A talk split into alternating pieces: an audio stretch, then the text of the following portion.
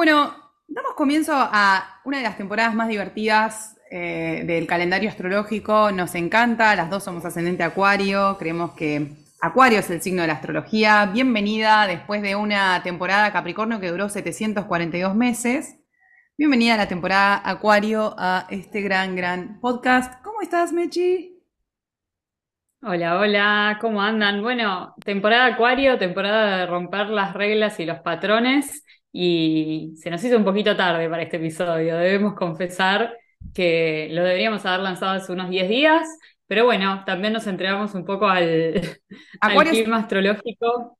Acuario siempre llega tarde a todos lados, así que... Tal cual, siempre está conectado a otra cosa. Yo eh, lo resignifiqué por ese lado. Acuario se conecta a otras cosas y a veces desatiende lo que venía conectado, ¿no? No quiere decir que Acuario eh, sea un signo que se distrae, sino que se conecta muy intensamente a, algunas cosas y se desconecta de otras. Es como un sistema de cables, ¿no? Digamos, como si eh, un equipo de sonido, algo así. Sí, sí, me encanta. Y en esa, en esa conexión a veces también necesita como desconexión del todo, porque me, me, da la sensación de que le abruma, necesita como espacio por este miedo acuariano a perder la individualidad, ¿no? Sí, pienso en Acuario como un signo fijo, ¿no? Y, esto de, bueno, de sus compañeros Tauro, Leo y Escorpio. Y si lo pensamos en términos de, fijeza, Acuario tiene la capacidad de eh, conectarse muy profundamente a algo, igual que Tauro, igual que Leo, igual que Escorpio, pero como Acuario es un signo de aire, cada tanto necesita justamente este aislamiento, esta sensación de, bueno, me voy a un lugar donde eh, justamente pueda tener espacio para ver a qué me quiero conectar realmente, porque si no también la energía acuariana puede estar conectada a cosas que no le hacen bien del todo. Entonces es muy importante, ya lo vamos a hablar en el capítulo del sol, pero revisar eso. Y creo que la temporada acuario a nivel colectivo nos invita un poco a revisar a qué, a qué estamos conectados y de, de, quién queremos conectarnos, ¿no? Como quiénes van a ser nuestras redes de conexión más cercanas. Y esto, por supuesto, implica a nuestros amigos, a nuestro ecosistema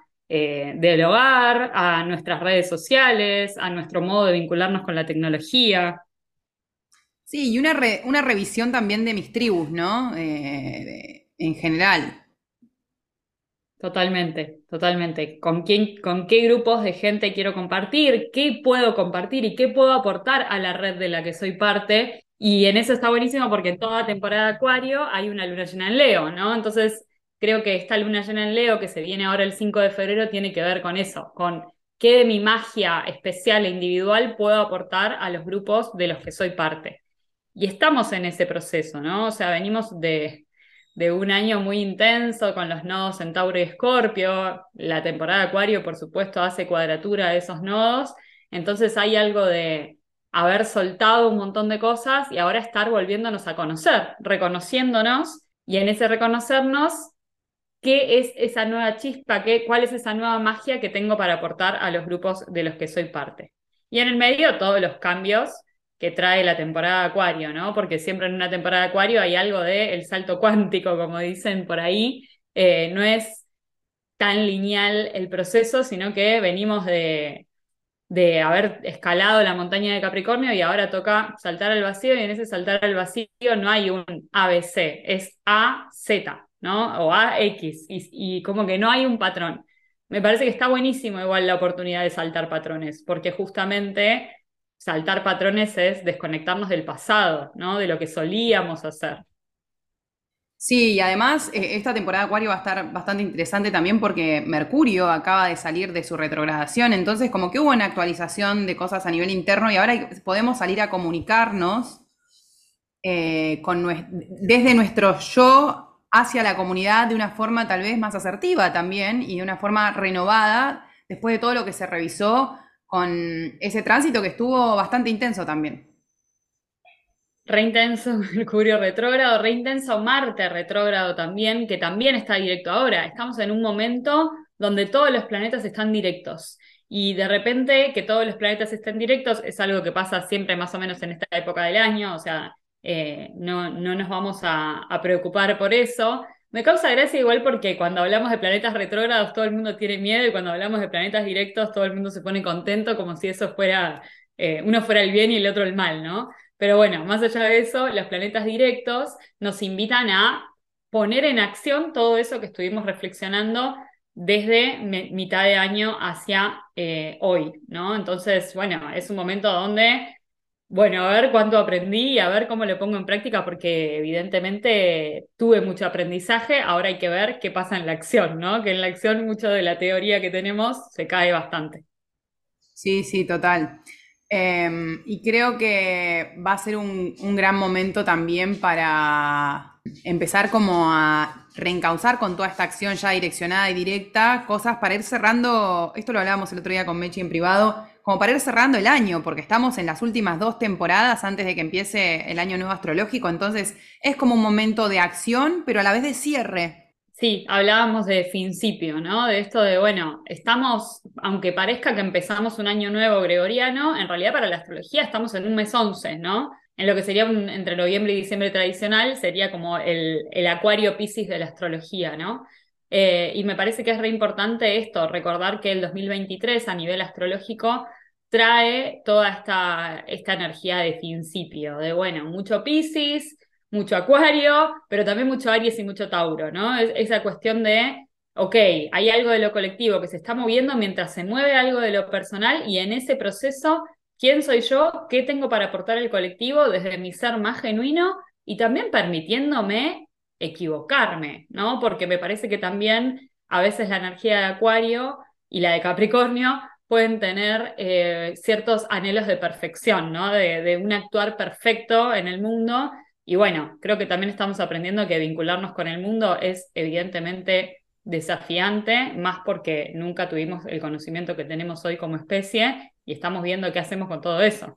Que no es menor. Recordemos también que eh, el ex regente o el regente antiguo de Acuario era, era Saturno, entonces también hay como que tener un poco de cuidado con la exigencia, cuánto me exijo, cuánto exijo a mis vínculos y cuánto de esa exigencia voy a traer a mi red también, porque a veces se puede poner, mis ideas se pueden poner un poco inflexibles si, si me exacerbo o si me dejo llevar demasiado por la energía acuariana.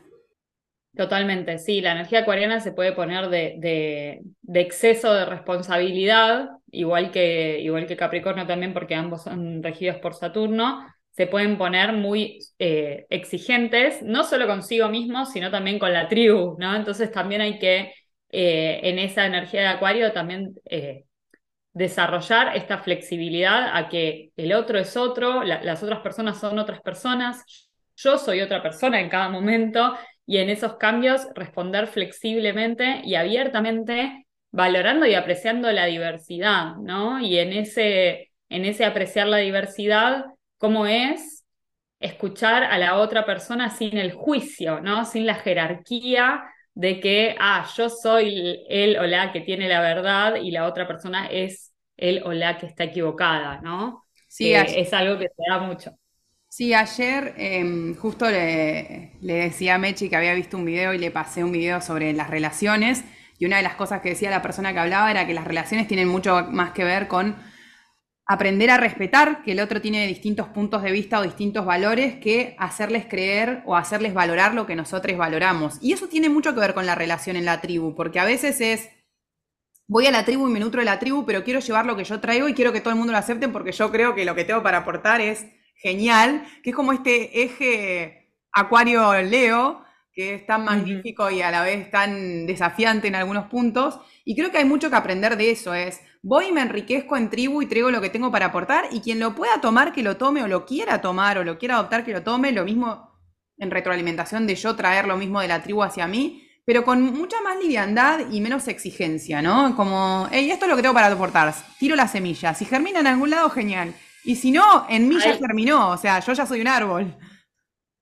Totalmente, a alguien le va a resonar y a muchas personas por ahí no, porque no todas estamos listas para escuchar lo mismo y recibir lo mismo al mismo tiempo, ¿no? Como si fuéramos eh, antenitas de una radio, ¿no? Y me parece que la energía de Acuario tiene mucho que ver con eso, o con esta sensación de la mente colmena, ¿no? Y creo que ahora entre Acuario y Pisces va a estar pasando mucho esa sensación de telepatía con, con seres que nos rodean, Y por supuesto, con muchas otras personas vamos a sentir que por ahí están en otra frecuencia y otra frecuencia de radio no es mejor o peor, ¿no? Me parece que el gran desafío de Acuario es el de justamente derribar la jerarquía que trae Capricornio y que tiene también un poco Acuario y Leo y entregarse a esto de la redarquía, ¿no? De, bueno, eh, todos en una línea horizontal, ¿no?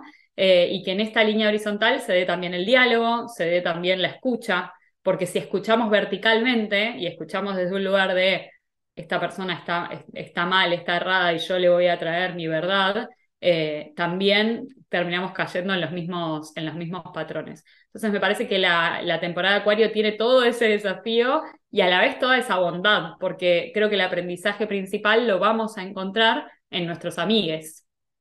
Como siempre.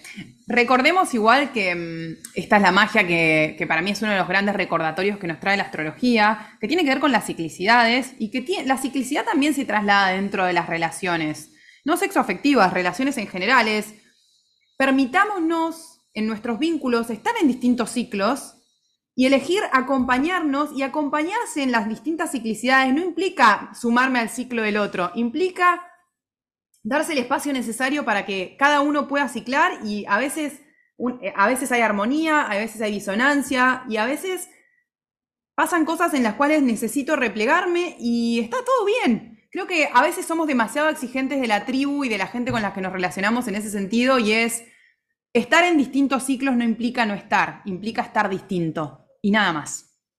Y está buenísimo porque en esas, en esas distintas ciclicidades, cuando vuelvo a ciclar de una forma similar, traigo todo el aprendizaje que, que, aprendí en ese espacio en el que no estábamos ciclando iguales. Y eso me parece fantástico.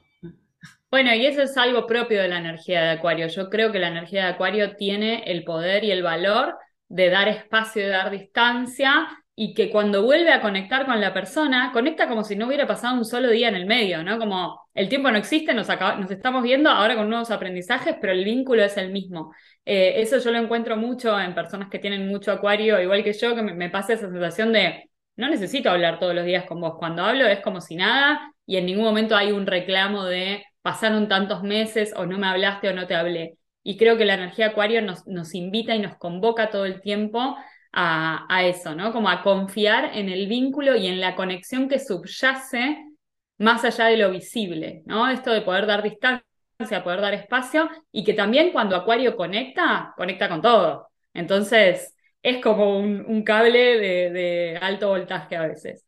Eh, y me parece muy hermosa esta energía y hace poco lo hablaba con, con un amigo de que en realidad la conexión acuariana la, tenemos como muy como si fuera de aire, ¿no? Esta conexión de, de, satélites. Y también me parece que está bueno pensar en que la conexión acuariana es muy de raíces, ¿no? Muy, muy de algo que subyace, muy de como los hongos, como el micelio, eh, de, de redes neuronales que se conectan entre sí con otras personas y que cuando estamos enfocados y, atentos a eso es conectar redes neuronales con otra persona y encontrar la magia ahí.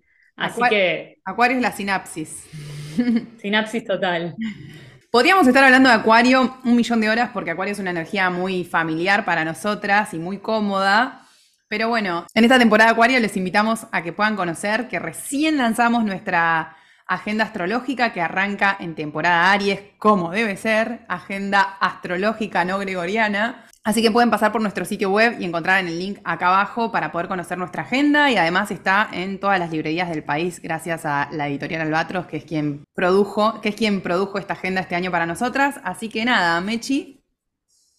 Muchas gracias. La encuentran también en Busca Libre a todos los países de habla hispana, así que también la pueden obtener por ahí. Tiene poesías y un montón de cosas lindas para acompañar el año astrológico.